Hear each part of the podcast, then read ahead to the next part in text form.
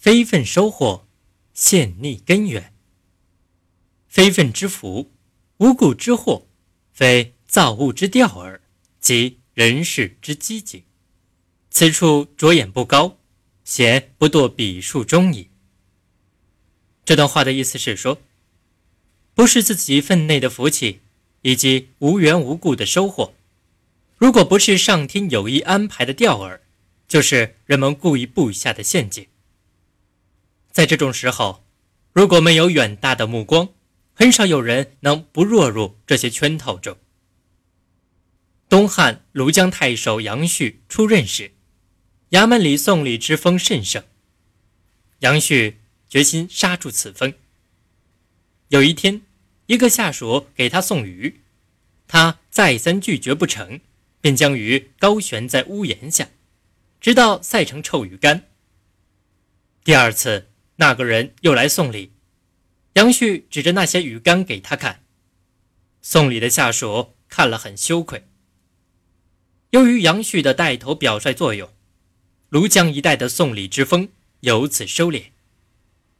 明代的于谦就此事写了一首诗：“圣喜门庭无贺客，绝胜厨船有悬鱼。清风一枕南窗卧，闲月床头几卷书。”可见，要撑破行贿受贿的关系网，只有像杨旭那样，真正无一丝贪婪之心，有坚决破网之志。不享非分之福，不取无故之祸。俗话说：“天上不会掉馅饼，世上的好事不可能凭空而来。如果凭空而来，倒应引起警觉。”然而现实生活中，总有那么些人贪小便宜、吃大亏，甚至屡次上当，让人哭笑不得。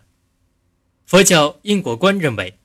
有因必有果，有果必有因，犹如种瓜得瓜，种豆得豆，毫厘不爽。